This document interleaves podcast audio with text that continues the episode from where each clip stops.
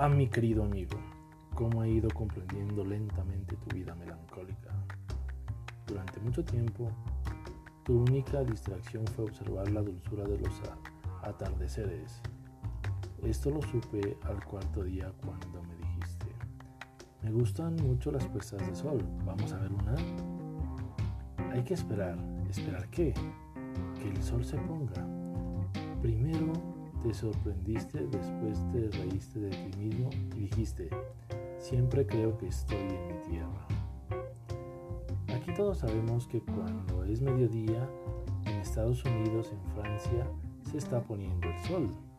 Sería necesario trasladarse a Francia en un minuto para verlo, pero desgraciadamente Francia está muy lejos.